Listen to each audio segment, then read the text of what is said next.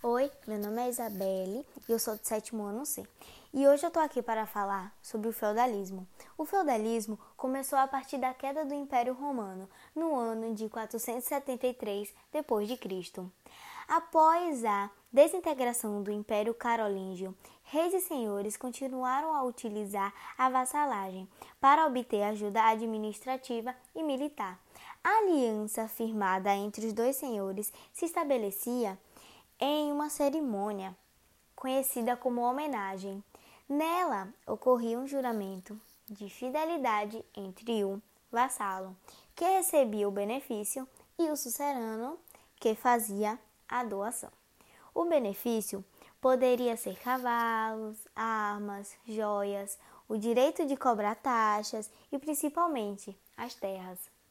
A partir do século XI, o benefício passou a se chamar de feudo, que significa bem doado em troca de algo. Daí a origem do termo feudalismo.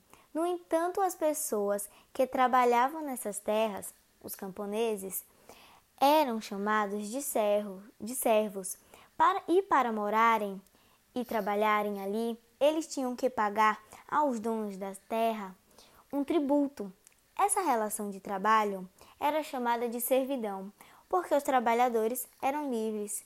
Porém, ganhavam tão pouco e tinham que pagar tantos impostos que no final não havia possibilidade de juntar dinheiro e crescer na vida. Por isso, a sociedade da época era chamada de estamental. Sua classe social era definida pelo seu nascimento e não existia mobilidade social. E se você nasceu servo, não teria como se tornar um nobre ou rei. O único jeito de melhorar um pouco a sua situação seria talvez entrando no campo clero. Mas, mesmo assim, você nascendo servo, nunca iria chegar a um cargo alto. Entre, a, entre os impostos que eles tinham que pagar, existia a corveia, que tipo um servo ele tinha que cultivar pelo menos uma vez na semana para o seu senhor.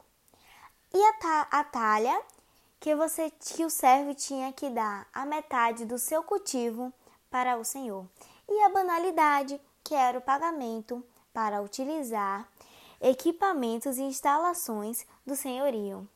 Então, Pro, esse foi o meu vídeo, o meu podcast, né?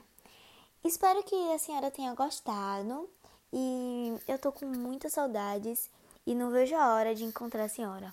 Um beijo e tchau.